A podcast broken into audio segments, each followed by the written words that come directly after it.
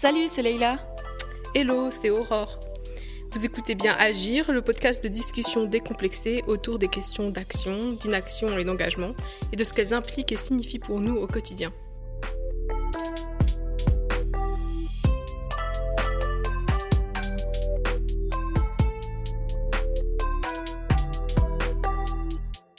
Salut tout le monde, je suis Leïla, je suis ravie d'être ici, je suis avec euh, Aurore. Salut, salut tout le monde.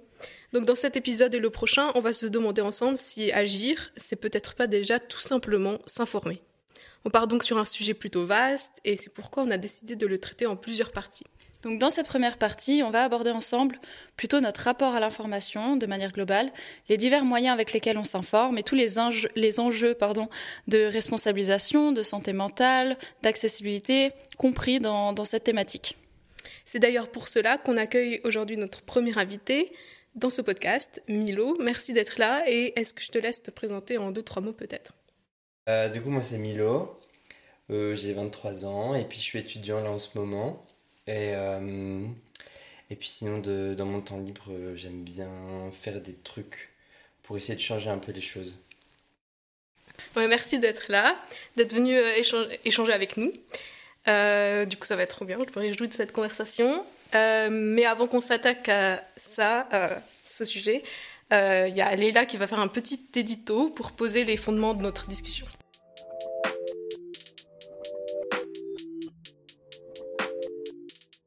S'informer, c'est déjà agir. Du moins, c'est ce qu'avance Antoine Grégo, animateur du podcast Demain est durable. C'est vrai que le fait de s'informer permet éventuellement de communiquer de manière éclairée et donc potentiellement de manière constructive. Autrement dit, l'information peut mener à un dépassement des idées préconçues, un dépassement de plein de stéréotypes de merde qui nous brouillent la vue et la pensée. Donc avec ce dépassement, on pourrait ainsi aborder des sujets de manière plus fine, plus précise, de manière plus ancrée dans la réalité, quoi ce qui pourrait ensuite mener à des agissements constructifs. Donc jusque-là, pourquoi pas Mais avant toute chose, j'aimerais revenir sur le terme en jeu. C'est quoi s'informer déjà? Moi, ça m'évoque deux aspects principaux. Déjà, le pronom personnel réfléchi ce, donc ici S apostrophe, indique que le sujet même réalise l'action. Autrement dit, ça nous indique forcément une volonté, une motivation personnelle. Ensuite, il y a évidemment l'aspect de formation, car s'informer peut parfois rejoindre le fait de se former, et peu importe le domaine, ça implique forcément un investissement en temps et en énergie absolument non négligeable. On a donc d'une part l'implication personnelle en volonté, ce qui serait plutôt une implication motivationnelle, et d'autre part l'implication personnelle en temps et en énergie, donc une implication plutôt matérielle ou situationnelle. S'informer, ça n'est donc définitivement pas rien. Mais de là à dire que ça équivaut au fait d'agir, c'est bien la question. Car si on ne peut pas nier le lien entre information et action, on cerne difficilement la nature de ce lien et surtout ses limites.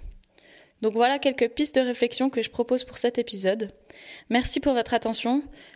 Je voudrais lancer cette discussion dans l'optique de questionner les frontières plutôt floues entre militantisme et je m'en foutisme. Autrement dit, de questionner la notion d'engagement, d'action et comment elle se manifeste réellement dans nos quotidiens.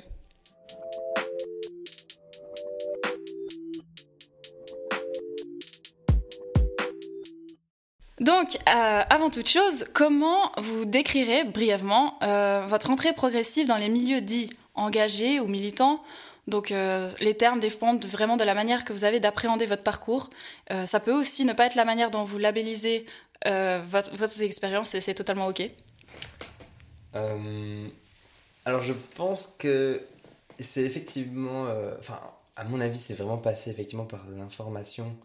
Euh, mais en tout cas, c'était, euh, je pense, en regardant des vidéos, euh, des vidéos YouTube de genre partage et c'est sympa, ou bien Professeur Feuillage ou Nicolas Mérieux, ce genre de personnes, que j'ai découvert, bon, d'un côté, les, les problèmes environnementaux, je pense à la base, c'était vraiment les problèmes environnementaux qu'on rencontrait, et aussi des solutions militantes, enfin en tout cas des groupes militants qui luttaient contre enfin en tout cas qui voulait lutter contre. Et je pense que c'est comme ça que je suis euh, rentré dans le un peu ouais un peu euh, tout ce tout ce côté activiste, je dirais. Ok, donc une, une entrée un peu par la sensibilisation théorique euh, plutôt que par l'expérience ou. Ben. Bon, c'est un mélange des deux en général, mais. Ouais. Il y a eu quand même une sensibilisation un peu théorique. Euh. En fait, en réalité, il y a eu, je pense, la première sensibilisation, sensibilisation que j'ai eue, c'était euh, quand j'ai fait un, un, volontariat et un, un, volontariat écologique. Et en fait, du coup, j'ai rencontré des personnes qui euh, m'ont bon, quand même un peu, en fait, apporté des thématiques à réfléchir, sans forcément tout d'un coup m'ouvrir les yeux. En tout cas, ça m'a permis de m'intéresser à certains sujets. Et effectivement, dans ce, dans ce volontariat, il y avait un côté pratique qui était surtout, je pense, de vivre ensemble euh, avec vraiment des côtés très horizontaux. Euh, donc ça, je pense, c'était quand même un premier, euh, une première façon de, vivre différemment, en tout cas d'imaginer certains, certaines parties de, de, ma vie un peu différemment. Mais ensuite, effectivement, je me suis informé et ça m'a donné envie de, de m'engager. Donc je pense qu'en fait, ouais, je pense à mon avis, cette, euh, cette partie d'information, elle était vraiment euh, importante pour aussi, je pense, savoir de quoi on parle et puis euh, pouvoir s'engager ou pas, en tout cas pouvoir s'engager pleinement et, et, puis, et puis aussi pouvoir après ouais, parler aux, gens. Ok, top. Bah, merci beaucoup. du coup, je sais pas si Aurore, tu veux aussi. Ouais.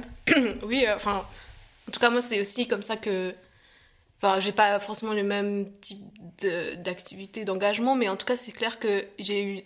C'est passé par le fait de s'informer. Euh, moi, je me, rappelle que je regardais avec. Enfin, c'est aussi le fait d'être dans un milieu qui était ouvert à ça. Euh, puis que je regardais des documentaires de Yann Arthus Bertrand, euh, La Terre vue du ciel, ou des trucs comme ça.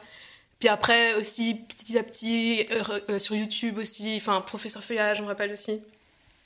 Ou, enfin, ouais, des documentaires et tout. Enfin, ça peut quand même passer beaucoup par ça. Et par le fait d'avoir tout d'un coup des informations sur l'état du monde, de la planète. Ok, très bien. Bah, c'est hyper intéressant de voir en tout cas qu'il y a des points communs, surtout que je connais pas du tout euh, Professeur Feuillage, donc j'ai l'impression d'être passé à côté de quelque chose. Mais du coup, euh, ça m'intéresserait de savoir comment euh, actuellement vous vous informez. Donc, c'est quoi vos musts, vos habitudes en termes. je sais pas si tu veux commencer, Milo. Mhm. Ouais. j'ai l'impression que il y a eu une période où euh, j'essayais vraiment de euh, essayer de me contredire. Enfin, vous savez, c'est une espèce de d'exercice qui fait que bah, tu vas chercher des trucs avec lesquels tu n'es pas d'accord mhm. pour euh, bah, confronter ton avis, confronter tes croyances, etc. Et en fait, il y avait vraiment une grande partie où je faisais ça. Parfois, je le fais encore. Mais maintenant, je pense que en vrai, je suis complètement dans une bulle d'infos. Mhm. Et puis, ça me va parce que c'est quand même beaucoup plus confortable. Mais ça veut pas dire que je suis aveugle ou bien que je reste fermé à d'autres trucs, mais c'est juste que au quotidien, parce que c'est vrai que je, suis pas mal sur Insta, enfin non, je, veux dire, j'utilise pas mal Instagram. Et euh, en vrai j'aimerais utiliser un peu moins, mais du coup je l'utilise. Et puis du coup je suis aussi beaucoup de comptes qui partagent de l'info, puis du coup c'est des comptes avec lesquels je suis d'accord. Donc je pense que en ce moment la façon dont je m'informe euh, principalement c'est comme ça, c'est avec Instagram et du coup c'est en suivant euh, des comptes que je suis, donc c'est-à-dire avec un avis quand même vachement polarisé et puis euh, surtout qui vont dans mon sens. Mhm. Mais après, ça m'empêche pas de quand même avoir un esprit critique sur ce que je lis ou ce que je vois. Donc, euh, de genre identifier un peu des biais. Enfin, en tout cas, j'essaye. Mhm. Ah, mais c'est hyper intéressant que tu parles en, premier d'Insta parce que ça va être justement euh, le thème de, la deuxième partie de, cet épisode parce qu'on s'est dit, euh, au début on a voulu parler des, réseaux sociaux et des, espaces numériques digitaux en, général dans cet épisode, puis en fait on s'est rendu compte que ça prenait une place tellement énorme actuellement euh, qu'on allait y dédier un épisode en entier. Et je trouve déjà vachement courageux l'aspect que, tu, que tu spécifies. Bon, c'est peut-être par rapport à ton rapport passé, mais ce fait de se confronter autant à des avis opposés, je crois que je je l'ai jamais fait proactivement, on va mhm. dire, enfin autant fort. Donc euh, je comprends totalement que, que, tu cherches aussi une zone de confort parce que ça, ça a l'air quand même presque contre-productif des fois pour euh, la santé mentale, mais je sais pas. Ouais, moi enfin, je trouve ça intéressant aussi parce que moi je vois que j'ai fait ça dans une première partie de ma vie. Enfin, première partie, euh, c'est un peu bizarre de dire ça comme ça, mais dans la vieille. Dans, enfin, je sais pas, quand j'étais plus adolescente, j'ai vraiment, enfin, je pense que j'avais aussi besoin, j'ai regardé beaucoup de documentaires qui montraient des trucs vraiment euh, enfin ça me mettait dans des états vraiment horribles. Enfin je veux dire c'était vraiment et maintenant je vois bien que ma manière de m'informer elle est beaucoup plus légère et et euh, par exemple là sur Insta en parlant d'Instagram enfin je me suis désabonnée de plein de trucs euh, qui étaient avant enfin qui, qui, sont toujours très hyper euh, déjà euh, qui postent tout le temps et puis qui sont ouais lourds dans, dans des sujets que ça aborde et puis qui, qui me c'est des sujets qui me concernent qui je me sens toujours concernée mais je vois bien que en fait maintenant ma manière de m'informer c'est plutôt par des vidéos ou des documentaires qui sont plus de fond puis qui abordent ces sujets mais de manière moins euh, en fonction de ce qui se passe vraiment là tout de suite c'est plus en prenant du recul ou alors en parlant de- d'expériences très particulières de personnes qui vivent des trucs comme ça ouais je sais pas si c'est très clair Oui, oui, ouais. Mais du coup, c'est intéressant parce qu'il y a un peu cet aspect. euh, c'est un aspect que je voulais justement amener euh, dans l'épisode de. Comme si dans vos deux parcours, il y avait cette volonté, enfin, une espèce de prise de conscience euh, d'une euh, forme de surinformation ou d'être- un sentiment d'être submergé par trop d'informations. Comme tu dirais. euh, Enfin, j'ai l'impression que ce que tu voulais dire avec le compte Insta, c'était cet aspect direct, un peu. Enfin, cet aspect Ouais. quotidien et constant. Et plutôt mettre. Enfin. Justement, amener de l'intentionnalité là-dedans, et puis être plutôt dans une forme de, de recherche de contenu plus creusé. Et, euh, et du coup, ça rejoint un peu cet aspect que je, voulais mettre en avant, de en fait prendre des moments pour intentionnellement rechercher un sujet qui nous tient à cœur. Et, et en fait, c'est très dur. Enfin, moi, j'ai su- supprimé Insta. Enfin, Ouais, là, je l'ai refait. Ouais, là, je l'ai refait du coup pour le podcast. Mais du coup, j'avais supprimé de base parce qu'en fait, il y a un espèce de non-choix presque. Genre, je, des fois, je n'ai pas envie. Euh, Peut-être un- presque un rapport. euh, non consenti à l'information, c'est vraiment genre, en fait, j'avais pas envie à certains moments d'être assaillie de, de ce genre d'informations. Ça, ça veut pas dire qu'elles sont dévalorisées, ça veut pas dire que ces expériences sont pas importantes, mais c'est juste, en fait, dans l'intentionnalité, euh, ce que je trouve intéressant, surtout par rapport à l'information, c'est vraiment l'aspect sélectif, et puis ça permet, selon moi, de mon expérience personnelle, puis j'ai l'impression que ça rejoint un peu ce que certains des éléments que vous avez évoqués, ça permet en fait de laisser des espaces euh, de repos ce qu'on va appeler des espaces de repos ou des espaces blancs, enfin j'ai entendu plusieurs euh, dénominations, qui vont euh, en fait être les moments où tu peux te connecter avec euh, le, contenu que tu viens de consommer et vraiment t'approprier les enjeux. Parce qu'en fait quand on est dans une surconsommation et un- une stimulation constante, c'est dur en fait de réellement s'appro- s'approprier en profondeur les enjeux et voir les remettre en question en fait. Et du coup on commence à avoir un rapport aussi moins critique aux choses et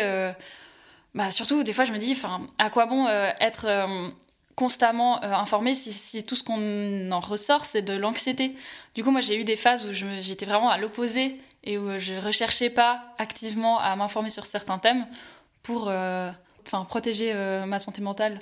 Après je pense que enfin c'est vraiment je pense pas qu'on ait à blâmer là-dedans parce que c'est ça me semble logique dans le cours un peu effréné de la société et l'hétérogénéité des, des points de vue, enfin la fragmentation des savoirs. euh, Il y a vraiment un foisonnement de production de sens euh, partout. Et du coup, c'est vraiment pas pour nous blâmer, je pense. On fait au mieux avec les outils qu'on a, puis on en a beaucoup. Mais du coup, je, trouve assez chouette cet exercice d'intention. Et euh, personnellement, au quotidien, pour moi, ça se présente en fait sous la forme de questions. Et je me dis à chaque fois pourquoi je suis en train de regarder parce que des fois je, je me transforme un peu en zombie et je zone sur YouTube et je regarde plein de vidéos hyper intéressantes. Euh, des trucs Dirty Biology ou ces trucs là où tu regardes et t'es là ah ouais c'est trop intéressant cette réalité. Puis après tu regardes un autre docu puis après tu regardes un truc sur euh, je sais pas New York dans les années euh, enfin au 18e et après tu regardes et, et, et au final euh, j'oublie en fait enfin je suis un peu dans une forme de fuite de la réalité présente. Personnellement je pense que c'est ça. Et, euh, et du coup le, le, le fait de me demander ok pourquoi je suis en train de regarder ça? Des fois, ça, me, ça permet de remettre de l'intention dans ce que je fais. Après, euh, on n'est pas parfait. Enfin, des fois, c'est cool de fuir la réalité, mais euh, quand c'est pour du contenu informatif, je me dis autant euh, garder l'énergie que j'ai, parce qu'on n'a pas toute notre énergie à mettre là-dedans. On a, on a assez de choses qui nous travaillent aussi, mais le peu d'énergie que je veux mettre là-dedans, je me dis autant le mettre dans des choses qui, qui tiennent à cœur. Ouais, ouais, je trouve ça vraiment intéressant. Et puis, je pense que c'est même. Comme tu l'as dit, c'est pas si simple parce que parfois, t'es pas, t'as- enfin, t'es sollicité et t'es pas forcément, pas forcément envie de recevoir plein d'infos. Mais j'ai l'impression parfois t'as aussi cette, euh, enfin, je connais des, des personnes dans mon, dans mon entourage qui en fait, enfin, ressentent ça un peu comme vraiment un, un besoin, enfin, dans le sens où si tu le fais pas, tu vas passer à côté de quelque chose. Enfin, je sais pas, des personnes qui achètent le journal tous les jours, ou bien qui écoutent. le- Ah, ça, c'est Mm. pire, c'est genre le- l'info en le continu. journal, ouais, Mhm. ouais, BFM TV, ce genre Ouais, de truc. ou bien ouais. France Info, Ouais, ce genre ouais, de ouais. truc où tu as l'info en continu. Et puis, bah, franchement, quand tu t'analyses un peu, alors bon, non, je veux, je veux pas dire que c'est si simple que ça, mais je veux dire, il y a aussi des, il y a des personnes qui ont dû an- analyser ça un peu. Puis en fait, c'est genre tout le temps les mêmes infos. Ouais. Genre, toutes les 15 minutes, c'est la même Oui. info, mais, Mais je parce crois que qu'il n'y a rien de BFM, nouveau. BFM TV, si je me trompe pas, ils, ils réécrivent pas forcément. Enfin, ils reçoivent euh, Mhm. des Ouais, dépêchés. les- toutes les informations qu'ils reçoivent de, je sais pas, euh, les agences de Ouais. presse. Voilà, et- sans forcément un- un- une, une portée analytique ou quoi que ce Mhm. soit. Donc là, c'est vraiment Ouais. du bourrage de. Ouais, Mais ouais, c'est ouais. comme euh, c'est comme euh, lire les faits divers. euh, Enfin, je me rappelle quand on était euh, quand j'étais au collège, on, le matin quand on prenait le train, on, on prenait les 20 minutes qu'il y avait. Ouais, ouais. On était là dans le train en train de lire Mhm. tous les faits divers comme ça. Et puis à, au bout d'un moment, je me suis dit mais qu'est- qu'est-ce que je fais? Enfin, pourquoi à quoi ça sert? Parce que ça te met juste dans un truc. Ok, il y a eu des accidents de voiture. euh, les gens sont des accidents de voiture. euh, voilà, c'est des trucs. Enfin, c'est pas intéressant, Mhm, ça ouais. t'apporte rien. Et puis c'est juste. ouais, c'est un peu anxiogène aussi. Je Ouais. sais pas. Mais t'as cette. Ouais. Mais je, je- je trouve que c'est encore autre chose, le truc de. Pour Ouais. que tu restes attaché et que tu aies encore envie d'écouter, il y a ce truc de euh, mettre un peu un climat anxiogène. Pareil, il y a vraiment plein d'infos euh, là-dessus. Ok. Ouais. Et c'est vachement intéressant aussi, ouais. Euh, bah voilà, BFM TV Mhm. euh, qui va tout le temps, euh, mais même rien que dans la, la musique du générique, des trucs des chaînes d'information, c'est aussi un truc un, un peu anxiogène, un peu suspense, tu vois, un peu thriller Mhm. qui te fait rester et tout. Mhm. Et ouais, et, et du coup, euh, enfin, il y a Ah, ce y a truc de y a des- divers qui est là. c'est- théo- enfin, théorisé. Enfin, t'as Ah, ah. t'as déjà entendu des. Ok. Ouais, ouais, ouais. Ah, c'est intéressant. C'est une autre chaîne YouTube super qui s'appelle Horizon Gull. Ok. Je sais pas si vous connaissez, c'est vachement chouette. Enfin, ouais, moi j'aime beaucoup. C'est un peu de la socio, euh, ouais, psychologie sociale, Mhm. socio. C'est vachement chouette. On mettra tous les liens euh, des, des recos qui sont cités, de- je pense, dans le descriptif de l'épisode parce qu'il y a sûrement des choses intéressantes. Mhm. Mais, ouais, mais du coup, ce truc de ressentir ça comme un, un besoin, enfin un peu comme une obligation en fait. Et euh, si jamais tu fais pas, tu vas passer à côté de quelque chose. Puis c'est un peu genre un devoir citoyen, ce genre de truc. Mhm. Bah en fait, c'est vachement lourd. Et puis, bon, et à part ça, il faut aussi le, le temps. Et puis ici, pour le journal, bon, euh, il faut un peu d'argent aussi. euh, C'est pas cher quand tu l'achètes euh, jour par jour, mais bon, ça fait quand même un petit budget par Mhm. mois. Mais en tout cas, il faut de l'énergie, puis il faut vraiment de la, de la disponibilité mentale. Mhm. Mhm. Et en fait, j'ai l'impression que quand tu le fais tous les jours comme ça, je pense que tu remets moins aussi en question les trucs. Genre, tu remets moins en question la source. Mm. Euh, et puis, bon, souvent, t'as, enfin, tout le temps, tu as des biais euh, de confirmation. Genre, tu Mhm. vas lire toujours soit le même article, soit en tout cas la même source, tu vois. Et euh, que ce soit avec les gens qui lisent le journal ou bien les gens qui sont sur Insta, en fait, tu as tout le temps une bulle parce que c'est comme ça qu'en tant qu'humain, tu, tu survis, quoi. Ouais, C'est comme ça qu'on crée du sens aussi de ce qui nous entoure. ouais. Ouais. Puis, Mhm. puis du coup, ben ouais, je trouve ça, euh, je trouve ça aussi euh, difficile de, ouais, de trouver un, un juste milieu. Mais du coup, parfois, moi, j'achète genre le courrier international, Mhm. ou alors je le trouve, mais souvent je l'achète. Alors euh, du coup, pareil, il faut un peu d'argent, mais et, et je trouve ça chouette parce que en fait, genre c'est un bimensuel. Du coup, c'est vraiment genre deux fois par mois, Mhm. et tu prends peut-être aller, euh, enfin, tu peux aussi le lire comme tu veux, quoi. T'as vraiment genre deux semaines pour le lire. Et, euh, du- et en plus, t'as pas mal d'infos, enfin des différents points de vue. Alors bon, c'est un truc de gauche, mais t'as quand même euh, des points de vue un peu différents qui sont amenés. et puis, bah, en fait, j'aime bien parfois faire ce, ce truc de, ouais, genre, ok, vas-y, j'achète euh, le courrier international, puis je cherche l'info, et puis je fais une pause quand je veux. Et je sais qu'il reste là, je sais que ce qui est dedans, c'est, c'est pas mal. Genre, euh, je vais aussi prendre du plaisir à le lire et tout. Mhm. Ça va m'apporter des trucs. Et c'est pas juste, euh, genre, deux lignes d'information sur soit des trucs euh, qui me concernent pas du tout, soit des trucs très complexes qui, du coup, mériteraient en fait, genre, cinq pages, tu vois. c'est- et- exactement ouais, c'est ce que je voulais dire avant avec ce truc de ouais. Et puis et puis euh, c'est intéressant aussi le, sans faire la réac, j'ai l'impression que le côté matériel, non, il y a quelque chose, enfin le fait d'avoir un journal et, et que du coup tu peux y revenir et puis euh, parce qu'en fait quand c'est sur le, le, le Natel c'est infini, enfin euh, le Natel, vraiment genre, les internets. Non mais c'est euh, c'est enfin sur sur Insta tu peux scroller à l'infini puis t'as plein d'infos de plein de types différents qui mélangent parce que c'est ça aussi, enfin des fois c'est un mélange de divertissement, de faits divers, de partage de réalités autres. Par exemple, tu suis, euh, je sais pas, un compte qui va parler d'expériences de personnes trans, hyper intéressant, mais c'est casé au milieu d'une vidéo d'un chat qui se pète la gueule, et, en fait, c'est pas grave, hein. mais c'est juste, il y a un espèce de, mélange, et je sais pas, moi, j'a- j'arrive pas à. En tout cas, ces derniers temps, j'arrivais plus à gérer ce mélange.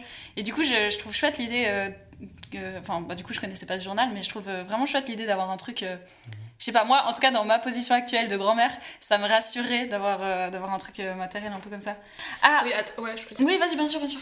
Ouais, enfin, aussi, ça me fait penser ça, le fait d'avoir euh, d'avoir d'intention dans, dans ce qu'on consomme et tout. Aussi parce que, enfin, il y a une sorte de.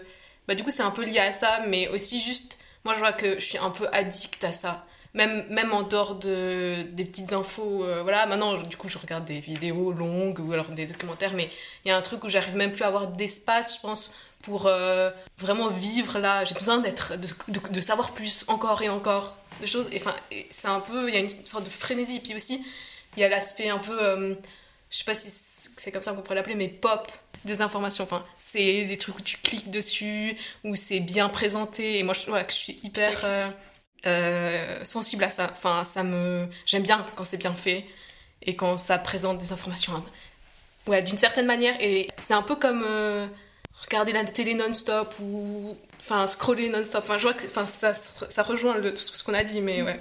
Ah, mais en fait, du coup, grâce à ton intervention, je me rappelle de ce que je voulais dire.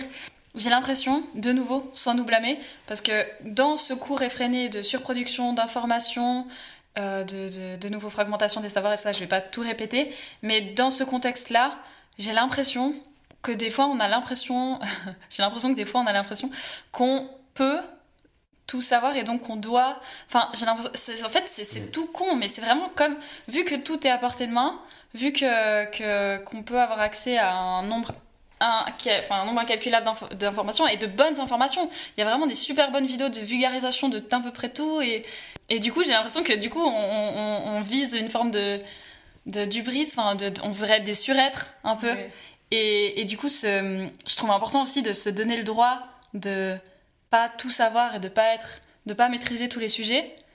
Et je sais pas, mais en fait, les, par rapport à la première question sur les canaux d'information, moi j'avais pas trop exprimé, mais ce que j'avais mis en avant en réfléchissant à cet épisode, c'est vraiment ce que j'adore, c'est euh, quand quelqu'un, j'ai les mêmes canaux d'information que vous, hein, mais j'adore quand quelqu'un, quelqu'une m'explique quelque chose. Parce qu'en fait, il y a une sorte de responsabilisation partagée.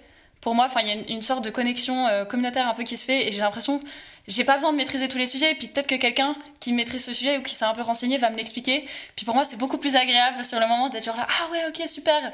Déjà, j'aime bien apprendre euh, de vive voix, mais aussi. Il y a une interaction. Ouais, et, je sais pas si ça fait sens, parce qu'en écrivant ça, je, je sais pas du tout si ça fait sens, mais j'avais vraiment l'impression qu'il y a un truc de responsabilisation partagée. Et euh, voilà, de s'enlever le poids, en fait, de, de, de devoir tout comprendre. Parce que, ouais, enfin, je sais pas. J'ai l'impression, bon, je ramène tout à ça, hein, mais j'ai l'impression que du coup, on se considère comme immortel dans, dans, si on va plus loin, en fait. Enfin, si on va dans ce, ce schéma, si on rentre dans ce schéma de vouloir tout maîtriser, vouloir tout comprendre, et parce qu'il y a cette info, il faut que je la ouais, parce qu'il se passe ça à, ce moment dans le monde, il faut que je sois au courant. Parce que de toute façon, même les informations qu'on nous présente, euh, quand on dit euh, ah ouais, je suis pas trop au courant de ce qui se passe, ce qui se passe de toute façon, c'est c'est quelque chose qui a été sélectionné parmi d'autres euh, expériences de vie et qui est montré d'une certaine manière. Donc de toute façon, on n'est pas omniscient et voilà. je sais pas, c'est ça que je voulais dire. donc ouais, le, fait de, du coup de, de mettre un peu d'intention et de, et de temps là-dedans, c'est facile à dire, mais ça, ça pourrait vraiment peut-être avoir un réel import, import pour euh, nos santé mentales et puis peut-être pour euh, notre humilité mmh. personnelle. Et puis, euh, ça fait pas mal d'avoir un peu de temps pour soi aussi, en dehors de, de ce qui, ce, qui, se passe autour de nous, avec des grands guillemets. Oui, puis aussi, d'une autre manière aussi, ça permet d'avoir plus d'espace, peut-être pour juste rencontrer les gens autour de nous et puis qui partagent leur propre expérience. non mais enfin, franchement je pense que des fois on est tellement dans nos trucs et ouais, enfin, savoir tout ce qui se passe tout le temps, que ben, peut-être qu'il y a une personne qui a justement l'expérience qu'on est en train de lire sur Instagram ou mhm. sur euh, YouTube. Ouais. Milo a fait le signe euh, d'approbation, je dis, parce que c'est pas très euh, audiovisuel. Oui, justement, genre, je trouve que s'informer, ben, c'est super important. Et en fait, quand tu vas à l'Uni, bah, tu vas aussi pour t'informer, en fait. Enfin, ça dépend ce que tu fais. Tu, tu, peux aussi y aller pour te former, comme tu as dit euh, au début. Mais par exemple, si tu fais des sciences sociales, ben, tu t'informes surtout. Quoi. Genre, tu lis On des pas là pour avoir un métier. Hein. tu lis des articles, etc. Ça t'aide à avoir, une, à, avoir une vision spécifique, ou en tout cas une vision sur le monde et tout qui t'entoure. Et, et, du coup, en fait, ben, s'informer, c'est... Euh, ouais, j'ai l'impression que c'est surtout, en fait, à toi de décider ce que tu veux en faire. Mm-hmm. Et que cette information, ces informations, elles te servent. Enfin, je veux dire, tu peux aussi euh, t'informer juste pour t'informer. C'est chouette hein, d'apprendre sur un sujet juste parce que c'est stylé. Euh, mais souvent, tu peux en retirer quelque chose. Et du coup, euh, je trouve que parfois, c'est cool de s'informer pour en retirer quelque chose. Mm-hmm. Ben voilà, justement, sur le climat, par exemple, s'informer sur le climat, s'informer sur l'effondrement de la biodiversité, ben, déjà, ça permet aussi de, de sensibiliser à notre tour d'autres personnes, mais surtout, ça permet de trouver des solutions, ou en tout cas de savoir, enfin, en tout cas de vouloir bien faire, de pouvoir bien faire en, sachant mieux. Et, et du coup, je trouve que c'est ouais, ça va plus loin que juste s'informer et genre collecter plein d'informations. C'est vraiment genre utile. Et effectivement, euh, c'est aussi quelque chose qu'on peut faire euh, à plusieurs, genre mhm. en groupe ou à deux, euh, de s'informer puis de, de, discuter en fait, puis du coup d'échanger des informations. Puis ça, c'est aussi chouette c'est plus, je sais pas. En tout cas, c'est ouais, c'est plus sympa. Ça te convient mieux, toi, personnellement ouais, Je pense. Enfin, j'aime aussi euh, lire des trucs tout seul, etc. Mais je pense que quand je lis quelque chose qui m'intéresse, ben, j'ai aussi envie de le partager mm. et envie de, de confronter ça avec euh, des points de vue, que ce soit des points de vue divergents ou en tout cas, ou alors des points de vue de personnes euh, avec qui mm-hmm. je suis d'accord, en tout cas avec qui je partage les mêmes points de vue et tout. Et je trouve que justement sur des lieux en lutte ou bien en tout cas dans des groupes militants, c'est c'est aussi un lieu de euh, du coup de, socialisation où tu vas apprendre euh, euh, certaines choses et où tu vas aussi pouvoir partager certaines informations et en recevoir et en donner et confronter tes avis et tout et tout. Mhm. Quand tu dis les lieux de socialisation, vu qu'il y a peut-être des gens qui ne sont pas en sciences sociales, c'est dans le sens, c'est des opportunités d'interagir avec des gens qui n'ont pas exactement peut-être la même identité que toi et, qui ont du sont peut-être été du coup confrontés à d'autres forme de discrimination peut-être c'est un peu ça que mhm. ou alors au contraire des gens euh, par exemple quand tu vas rentrer dans un groupe euh, écolo parce que tu as envie de faire quelque chose euh, pour le climat ben tu vas être dans un groupe qui te ressemble qui pense plus ou moins comme toi et puis ça c'est moi ce que je voulais dire comme quand je disais lieu de socialisation c'est-à-dire un ça va un peu te, te déterminer en tout cas ça va te donner certains comportements certaines valeurs certaines façons de penser euh, mais c'est aussi un groupe euh, où tu vas pouvoir aussi confronter euh, d'autres trucs que tu vois, etc. Mhm. Donc c'est pas que de l'entre-soi, enfin ça reste fertiles à, la, à, une certaine pensée critique. Ouais, je pense. Ouais, tu continues toujours en fait de confronter ta perspective avec d'autres. Mais je pense qu'en fait, toute notre vie, on se confronte à, on confronte nos idées, mhm. et puis et puis les idées évoluent, nos croyances évoluent, etc. Euh, et puis, après, ben, quand tu rentres dans un groupe, c'est aussi parce que tu as envie d'être avec des gens qui pensent comme toi. Donc c'est sûr que tu, normalement, tu es sûr de trouver... Euh, des terrains d'entente. C'est ça, des terrains d'entente, ou en tout cas des sujets euh, en commun, quoi. Des valeurs communes, etc. Mais en tout cas, c'est aussi super chouette quand tu es dans un milieu où tu peux remettre en question, critiquer. Mm. ça, c'est vachement important, je trouve. Euh, moi, ça me fait penser à justement le fait, à un moment donné, d'interagir avec les autres et puis de exercer tes pensées et tes idées sur les choses. Enfin, ça me fait penser au fait que, en fait, quand on, enfin moi, dans mon expérience en tout cas, je me suis enfermée beaucoup sur les choses à faire. J'ai eu plein d'idées sur comment fallait faire les choses. Et ensuite, euh, enfin, du coup, c'est vraiment presque une too much d'informations. Ensuite, une difficulté à, vraiment rentrer dans la pratique. Puis, en fait, une fois que j'ai eu des expériences, je sais pas, une fois, enfin, j'ai eu un projet qui n'a pas vraiment abouti, mais de coopérative alimentaire, où en gros, ben, je, avec plein d'autres, on décide de faire euh, une coopérative, alimentaire. Et en fait, après, à l'intérieur de ça, tu te rends compte que tous les trucs de tes idéaux d'avant, de voilà, tout horizontal, et puis que en fait une fois que tu es avec des gens qui ont les mêmes idées que toi, que ça va bien aller, ben tu te rends compte que non, enfin tu es toujours humain et en fait ça t'apprend pas mal de choses dans l'expérience de ça que avant ou enfin plus que ouais d'avoir toutes ces informations que j'avais. je sais pas si c'était très clair. Oui, oui, ouais. Mais euh, ouais, du coup, du coup, en fait, vous avez été un pas plus loin que, que l'aspect informatif, enfin, dans, dans l'échange, un peu le côté un peu dialectique.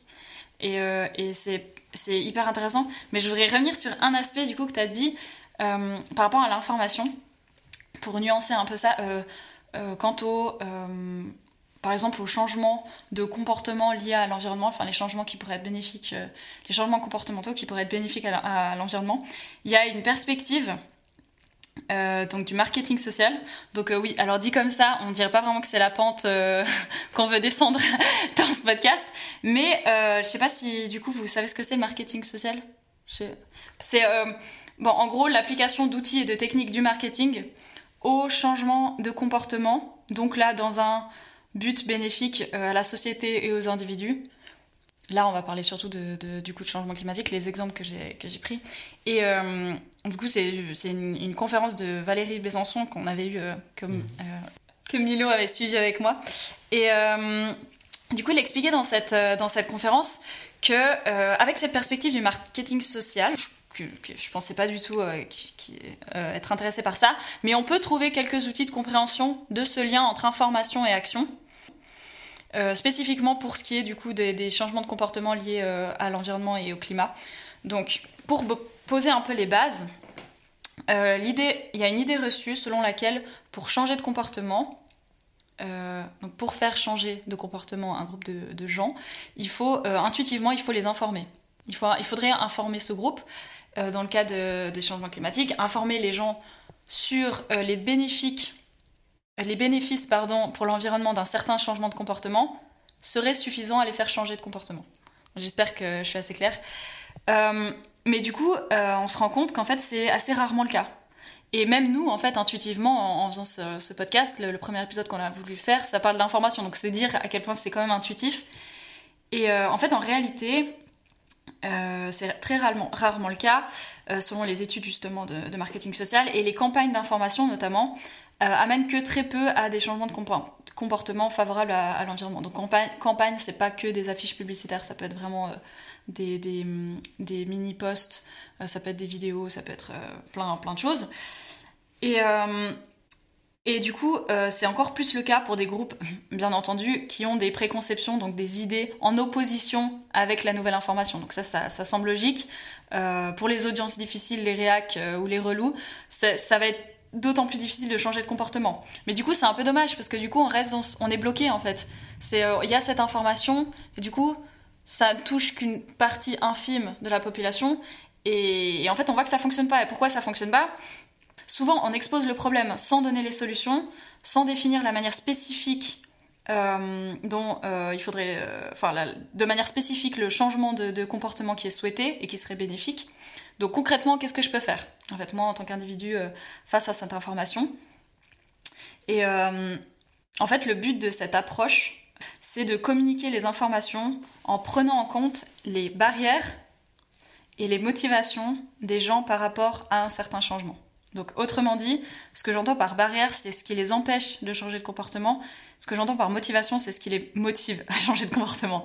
Ça semble logique. Mais du coup, euh, dans cette perspective, ils prennent en compte le fait euh, que pas toute la population a les mêmes motivations, les mêmes capacités et les mêmes opportunités dans la vie. Donc ça, euh, jusqu'à là, je pense qu'on est assez d'accord autour de cette table.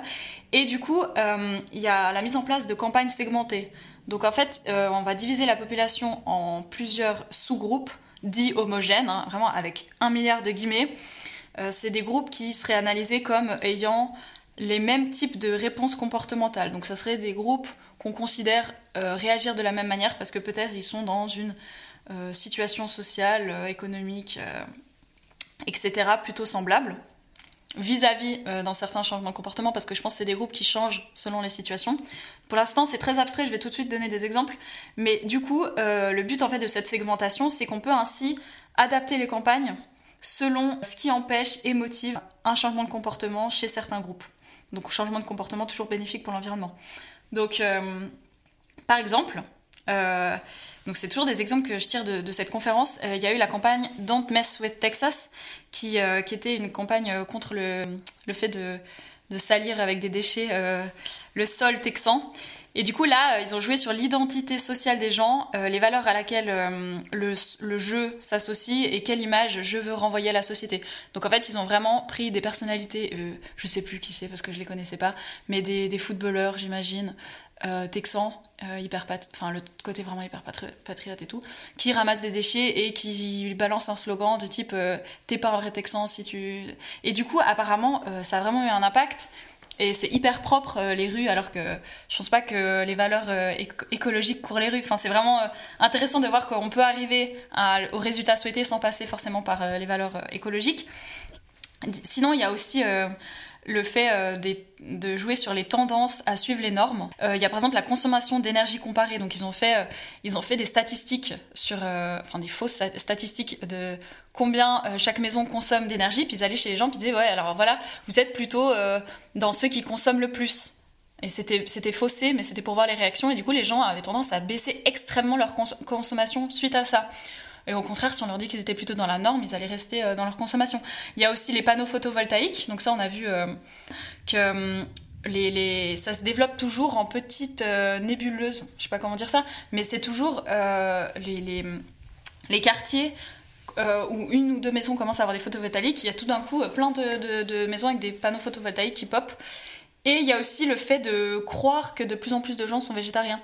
C'est une technique qui fonctionne assez bien en fait de de mettre en avant le fait qu'on euh, est toujours plus, on est toujours plus, et en fait ça, euh, ça, ça, motive les gens à, suivre cette norme. Donc euh, on est des moutons. ensuite, il y a aussi ce qui touche aux habitudes, au changement et à la formation des habitudes. On voit que, en fait, ça a été prouvé que chez les gens, dans une étude, que chez les gens qui n'ont pas déménagé cette dernière année, malgré qu'ils aient des fortes valeurs environnementales, ils vont pas laisser tomber leur voiture. Alors que des personnes qui ont déménagé il y a moins d'un an, s'ils ont ne serait-ce qu'un peu de valeur euh, euh, euh, écologique, il va y avoir un, changement d'habitude parce qu'il y a un changement de contexte et du coup ça va permettre de, laisser tomber la voiture. Il y a aussi le fait d'enlever un plateau de repas par exemple dans les cantines pour éviter le, gaspillage alimentaire et etc. Enfin toutes ces choses en fait qui qui rajoutent en fait des frictions euh, aux gens, enfin ils rajoutent des barrières aux gens sur le comportement qu'on veut éviter, là pour le coup avec le plateau, parce que du coup les gens s'ils veulent laisser traîner euh, leur truc et qu'il n'y a pas de plateau, tu peux pas juste laisser traîner tes, tes, tes, vieilles assiettes et tout, tu dois toi-même aller verser dans une poubelle, donc en fait tu préfères finir de manger. Donc c'est des trucs hyper cons et surtout en lisant ça je me suis dit mais putain on est vraiment... Euh, enfin bref. et puis après il y a plein d'autres choses qui permettent finalement de jouer sur d'autres leviers que sur la conscience environnementale pour pour amener un, changement de comportement. Puis ouais, voilà. Euh, c'était un peu pour nuancer ce truc informatif parce que dans ton expérience personnelle, en tout cas, Milo, tu avais l'air de dire que ça, a vraiment un impact. Et moi, j'ai l'impression que sur moi aussi. Mais moi, ça dépend des domaines. Genre, euh, par exemple, les documentaires euh, animaliers ou liés au véganisme, j'ai jamais réussi à les regarder parce que j'ai l'impression que ça va me traumatiser. Et puis, euh, dans cette perspective du, marketing social, il parle justement du danger de jouer sur euh, les émotions, sur le levier des émotions, parce qu'il faut en fait maîtriser la bonne dose, parce que si on, va faire trop peur, la personne va se désintéresser de l'information, parce que ça paraît tout simplement hors de portée. Et si on fait euh, peur dans une certaine mesure, il faut, il faut faire en sorte que la personne prenne la décision de changer de comportement sur le moment, parce que du moment que l'émotion est estompée, c'est il n'y a plus ce levier qui est possible. Enfin bref, toutes ces nuances euh, que je trouve intéressantes d'amener ici. Ouais, moi je trouve ça intéressant ce que tu dis. Euh, mais je pense que, enfin oui, les émotions c'est, c'est, ouais, ça peut être difficile et tout, et, il faut faire attention. Et en vrai, enfin, je crois que je l'ai lu dans le livre de Luc Semal qui s'appelle Militer à l'angle des catastrophes euh, où il parle euh, de l'importance en fait des émotions parce que justement on est dans un monde qui essaye d'être complètement rationnel mm. euh, et, et, en fait utiliser les émotions, enfin écouter des émotions, euh, ça peut aussi parfois, souvent, euh, nous permettre de se rendre compte en fait de la réalité, dans le sens où euh, de ce que ça fait une réalité genre ce que ça nous fait, ce que ça nous fait ressentir, etc. Puis, ben, typiquement, l'effondrement de la biodiversité puis la catastrophe climatique, bah, ça provoque des émotions. Et en fait, faut pas les nier parce que ces émotions, euh, elles sont légitimes et surtout elles sont importantes. Et genre il faut les écouter pour euh, se rendre compte que c'est important de, de changer les choses. Et euh, et il y a aussi ce processus qui est qui est complètement humain, enfin, complètement naturel euh, du, du, déni, enfin le processus du deuil qui passe par euh, le déni, etc., par plusieurs phases. Mhm. euh, et en fait, ça se voit aussi dans le dans le contexte de, de changement climatique où les gens, enfin il y a beaucoup de personnes qui en fait savent, s'informent, en tout cas sont informées, mais ne vont pas forcément changer leur comportement ou alors s'engager parce que elles sont dans le déni ou parce qu'elles n'ont pas envie de changer quoi. Mhm. Et je pense qu'en fait c'est un peu inévitable mais c'est vrai qu'il ne faut pas forcément les bombarder de, d'infos anxiogènes, mhm. mais dans le sens où, ben, par exemple, typiquement pour le, les droits des animaux, je pense que c'est important de montrer la réalité aussi des, des abattoirs, etc. Mais c'est vrai qu'il ne faut pas simplement juste montrer l'horreur parce que effectivement déjà ça provoque que des euh, sentiments négatifs et puis c'est pas forcément ça qui va faire euh, s'engager les gens euh, pour le droit des animaux mais effectivement, bah, il y a plein d'autres trucs associés à des émotions positives comme ben, proposer des alternatives, montrer des animaux cute euh, qui sont pas morts. Enfin, bref. Mais après, je pense que c'est vraiment ce, ce, ce, l'aspect de. De, de, de enfin, ce que je trouve intéressant, c'est le, le, fait de segmenter parce que ça prend en compte les, les, les, différentes situations de vie dans lesquelles les gens se trouvent. Parce qu'en fait, on n'a pas. Ouais, enfin, avec toutes ces questions de privilèges, de discrimination, etc., mhm. je trouve intéressant de, de, prendre ça en compte.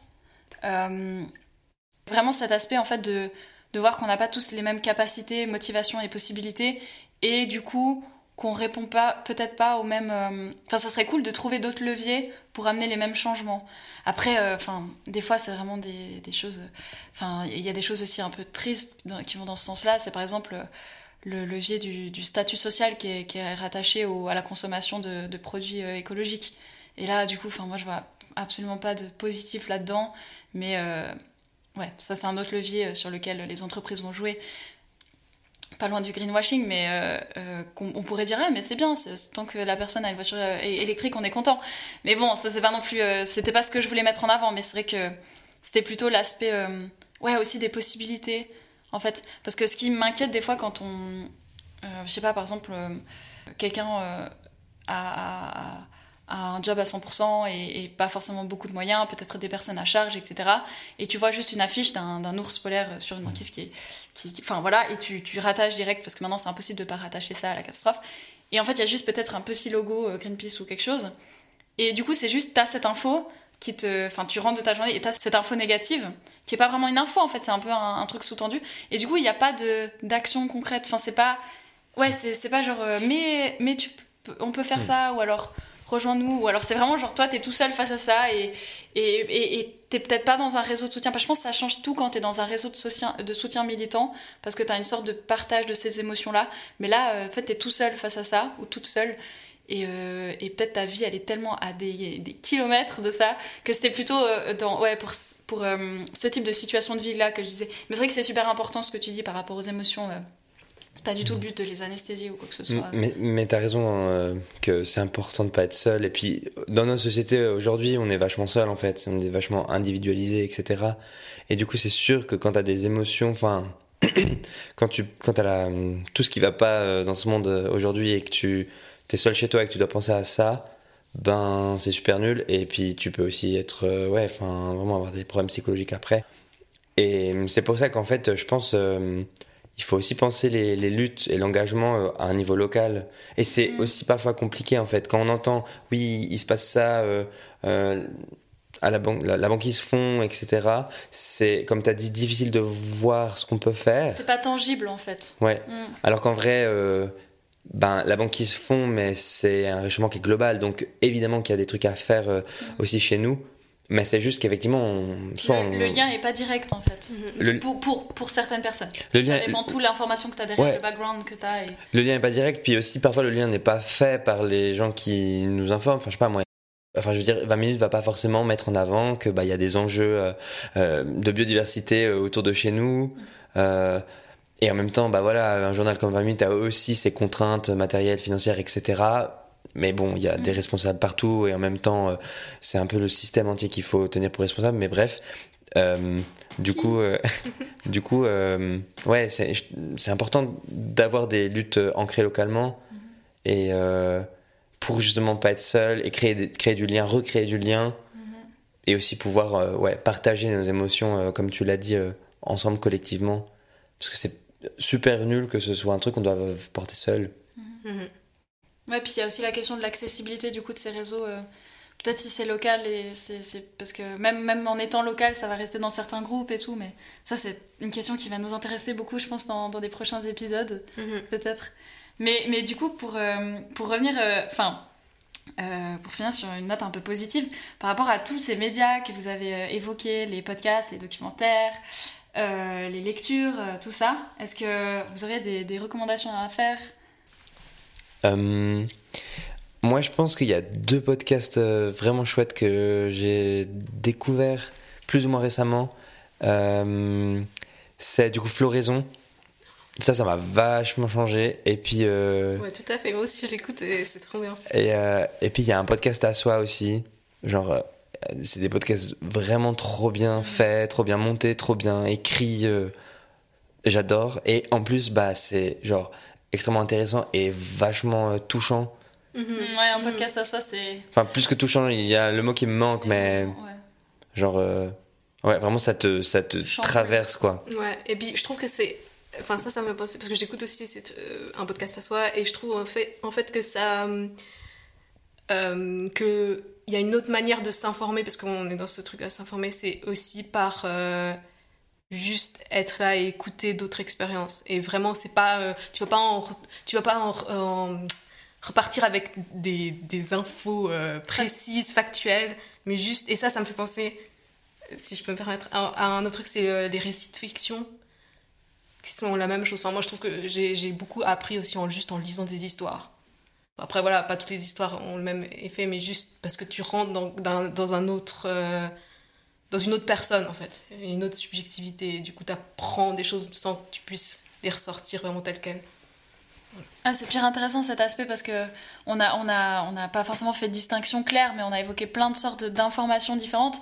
Et là, c'est vraiment euh, plus que de l'information de faits divers ou de, de- d'enjeux géopolitiques, c'est vraiment euh, l'information par procuration, enfin l'espèce de partage d'expériences de vie. euh, et c'est peut-être ce qui marque le plus au final. Enfin, moi, j'ai l'impression, à titre personnel, c'est les choses qui, te viennent direct au cœur et, euh, qui permettent peut-être. euh, ça ouvre les yeux, ça amène plus de tolérance, enfin dans, l'idéal, hein. mais si si t'es déjà euh, ouvert, ouverte à ces, choses-là, c'est vrai que d'avoir le, témoignage direct de, quelqu'un, c'est un, canal d'information hyper, ouais, hyper bienfaisant et puis assez ap- apaisant, en tout cas dans mon expérience, je sais pas. Bon, après, il y a aussi évidemment, genre, les couilles sur la table, le cœur sur la table, que je trouve euh, vraiment Oui. super. Et puis même euh, Vénus et puis l'été de la chatte, Ouais, trop chouette. trop, trop, un, trop un bon podcast. Mhm. Puis, euh, Ouais, puis c'est hyper agréable à écouter ça aussi. Là, pour le coup, pour moi, Vénus et Piletel euh, la chatte, c'est vraiment. mais c'est c'est du divertissement, mais où j'ai pas l'impression. parce que des fois, je regarde des trucs vraiment stupides pour regarder des trucs stupides pour me vider la tête. Mais là, c'est quand même divertissant, mais c'est pas stupide. Donc euh, c'est pas lourd, mais c'est un peu un entre-deux. Ça fait du bien. Et en même temps, c'est des- c'est c'est une perspective hyper importante sur le Mhm. domaine de l'art euh, et tout ça. Euh, je sais pas si Aurore, t'avais vu une autre co. Enfin, t'as dit que t'écoutais aussi un podcast à soi, mais euh, Euh, ouais, j'écoute plein, de- plein, plein de podcasts. peut-être quelque chose par rapport à l'information. ou- Ouais, par rapport à l'information. Euh, bah justement un autre, ouais, je dirais un autre podcast. Moi là, c'est le premier qui me vient là, donc euh, parce que j'ai pas beaucoup réfléchi à cette question, mais On aura le temps d'en donner plein, je pense. bah c'est juste programme B en fait. euh, pour les questions du monde qui se passent dans le monde, de manière générale, ça concerne plein de trucs. Et c'est pas trop long, c'est pas trop court, c'est environ 15 minutes, Ouais. 20 minutes. Et il prend une question soit d'actualité, mais pas forcément aussi, c'est sur plein de sujets. Et ben, t'invites des gens qui sont des spécialistes un peu de la question. Et des fois, ça, te, ça amène juste la complicité, la nuance dans plein de choses qui se passent dans le monde. Et je trouve ça. Ouais, je enfin, supporte. c'est c'est plus ou moins comme ça que je m'informe maintenant. Enfin, de manière. euh, en général. Après, bien sûr, il y a des trucs que j'approfondis, mais. Ouais, mais moi aussi, parce qu'en fait, ce qui est génial avec Programme B, c'est qu'il y a des choses d'actu, comme t'as dit, et et il y a des séries. Donc ça va être fait sur le long terme. Et je crois que moi, j'aime de plus en plus les contenus un peu longs, où tu creuses euh, le truc. Et, et Programme B, c'est- pas long l'épisode, mais vu qu'il y a une série, t'as quand même le temps d'être dans un sujet pendant un petit moment. Et c'est hyper intéressant, vraiment. Après, on a, on a parlé un peu des documentaires. Je voulais juste, du coup, comme il y a déjà eu beaucoup de podcasts qui ont été cités, je voulais recommander un. Donc, les documentaires, il y a plein de, formats. Euh, un podcast à soi, c'est produit par Arte. C'est un peu les boss dans le milieu. Ils font aussi plein de, de, de euh, dont un euh, que je voulais mettre en avant, c'est H24. Je sais pas si t'as. Un... Je sais qu'Aurore connaît, je sais pas si non, toi. je connais non. Euh, du coup, c'est une série sur les violences sexistes et sexuelles envers les femmes. Euh, c'est 24 courts-métrages inspirés de 24 faits réels, réalisés et réinterprétés par 24 autrices et joués par 24 actrices. Donc c'est tout, voilà, H24. Et c'est génial, en fait, c'est, ça dure à chaque fois... bon, du coup, ça dure à chaque fois Euh, trois minutes, je dirais. Ouais, un truc comme ça. C'est, et puis, c'est des, c'est des courts-métrages, euh, comme j'ai dit. Et, et ça, ça, ça recouvre vraiment une palette assez large de faits. De, ça parle de revenge porn, de, d'emprise mentale, de féminicide, de monde du travail. Donc, pas mal de trigger warning. Mais il y a, euh, j'ai sélectionné des épisodes qui sont pas trop euh, lourds. Si jamais vous voulez juste vous plonger un peu là-dedans, il y a euh, 10 cm au-dessus du sol et avis d'expulsion. Donc, pour l'instant, ils sont tous disponibles sur YouTube. Euh, donc Arte, ils font ça, euh, euh, je sais pas si vous savez, mais euh, c'est disponible pendant un moment. Après, au bout d'un moment, c'est plus. Donc, Mais euh, ça reste. souvent, il y a plein de trucs qui restent sur le site d'Arte ouais, c'est vrai. Il Ouais. faut aller voir, il y a encore plus de trucs que sur YouTube aussi. Ouais, ouais, elle est géniale le site d'Arte. N'hésitez pas à aller voir. Et du coup, ces, ces, ces mini, enfin ces, ces courts métrages sont vraiment géniaux. Et ça rejoint un peu ce que Aurore disait plus sur l'information à travers le, le partage d'expériences en fait. Donc là, on est vraiment en train de contempler euh, ces histoires et suivant euh, qui vous êtes, ça, va, vous parler. Euh, ouais, donc on avait encore plein de, choses à évoquer, mais je pense qu'on on va arrêter là parce que le podcast est- assez long et on évoquera tout ça dans un prochain épisode. Mais ce qu'on voulait surtout faire, c'est mettre en avant un média trop peu connu, en tout cas dont on a l'impression qu'il n'est pas assez évoqué. Les infos kiosques. C'est Milo du coup qui, qui vient pour nous parler de ça un tout petit peu. Si tu peux nous Ouais. peut-être ce que c'est et tout. euh. Ouais, ouais, bien sûr. Ben, du coup, euh, un infokiosque, c'est euh, un truc, un endroit ou bien euh, un truc matériel généralement très peu cher, donc qui est à base de pince à linge, fil et planches en bois et, et de Là, les gens brochures. sont là, what non mais en fait c'est des brochures donc euh, du papier euh, souvent noir et blanc euh, plié euh, donc en format livret euh, A5 quoi accroché par des pinces à linge sur une ficelle quoi et puis ça ça peut s'appeler infokiosque et en gros C'est officiellement labellisé du moment Ouais. où vous avez de la ficelle, des pincettes.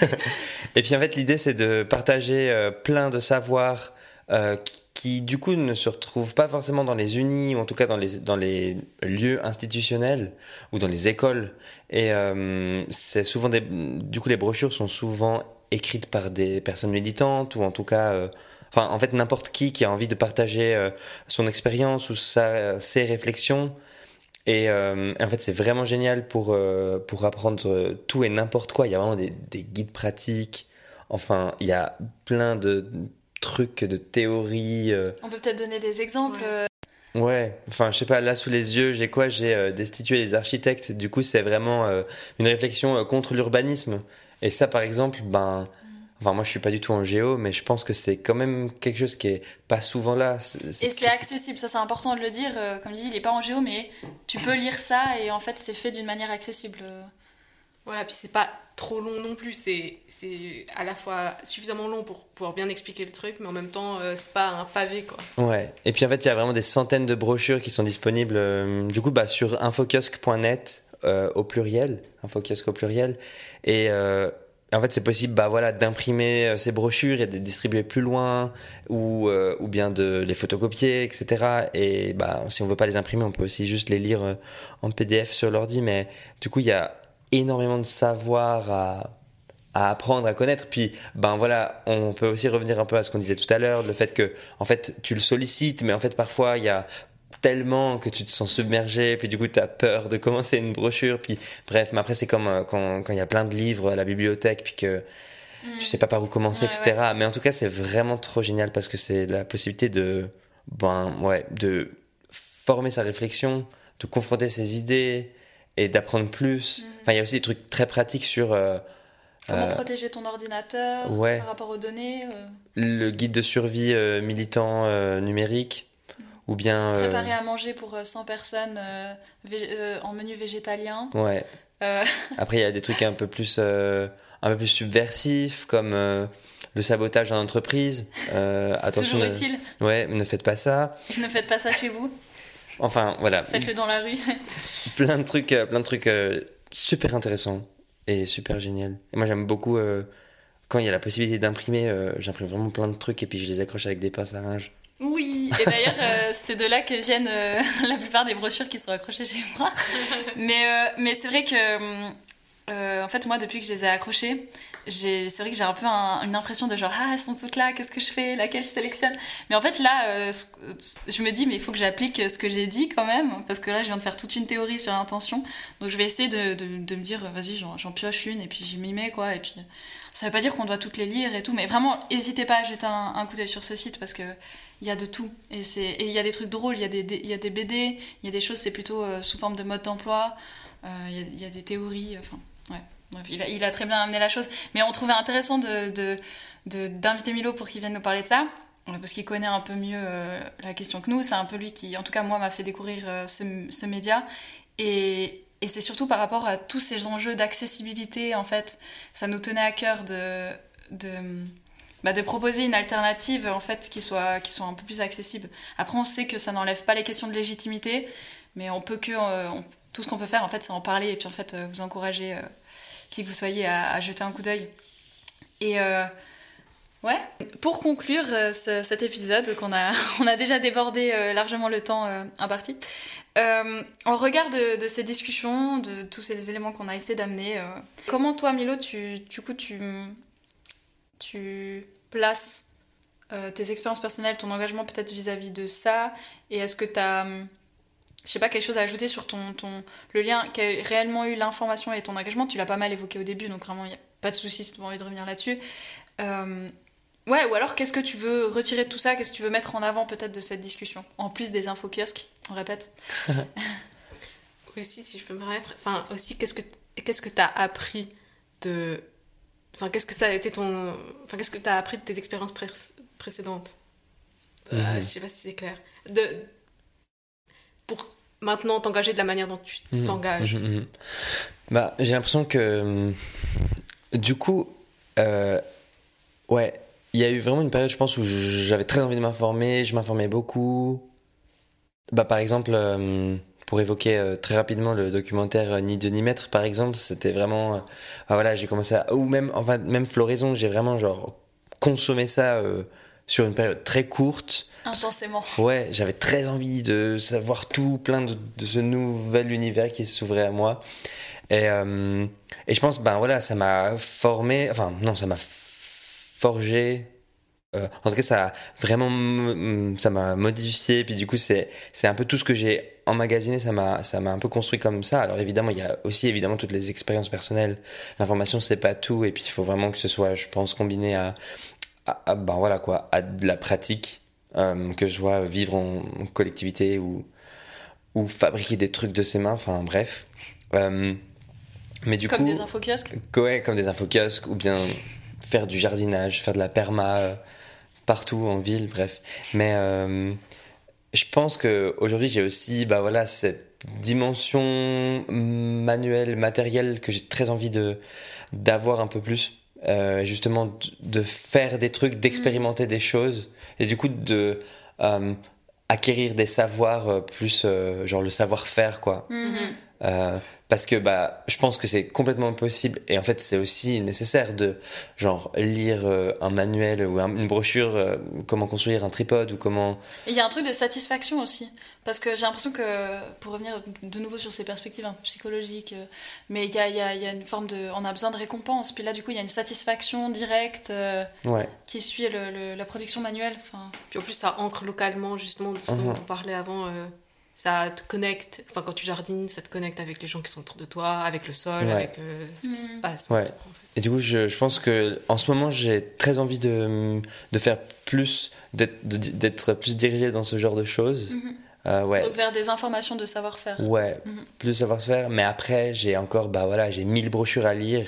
J'ai, euh, Tu as à lire, attention ouais, hein. j'ai à lire. Ne pensez pas comme ça, attention j'ai aussi plein de livres que je trouve super intéressants et qui sont encore euh, euh, sur ma table de chevet puis que j'ai trop envie de, Mhm. de parcourir. Mais voilà, c'est encore voilà plein d'informations que qui sont plus ou moins en pause. Et puis, c'est aussi chouette de ça pouvoir. viendra quand ça viendra. ouais, de pouvoir les mettre en Mm. pause. Euh, mais ouais, par rapport à... Mais l'information, ouais, je trouve ça vraiment d'un côté primordial, mais aussi genre pratique, quoi. Mhm. Et, euh, et c'est cool. Moi, j'ai très envie du coup de mettre ça aussi en pratique. Super. Je pense que c'est euh, une super manière de, de finir. Donc euh, l'information c'est primordial, mais c'est aussi pratique. Et euh, voilà, on espère avoir euh, nuancé un peu le, le rapport entre information et action et euh, les, les injonctions qui peuvent, euh, responsabilisantes qui peuvent y, y être liées. Euh, voilà, moi j'ai eu beaucoup de plaisir du coup à faire cet épisode. Euh, Moi aussi. Merci beaucoup. Merci.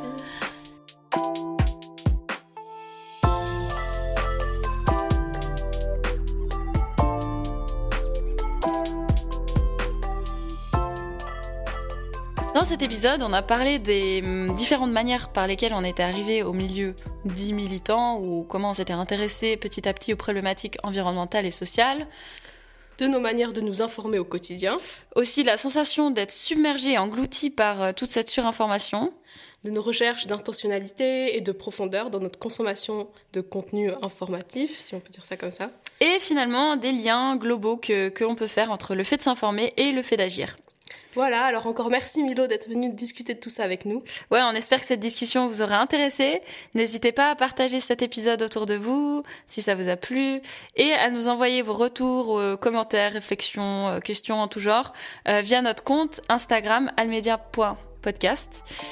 Et ouais, à la prochaine Voilà, on se retrouve le mois prochain pour un deuxième épisode qui traitera un peu de la continuité de ce terme avec les réseaux sociaux. Voilà, à bientôt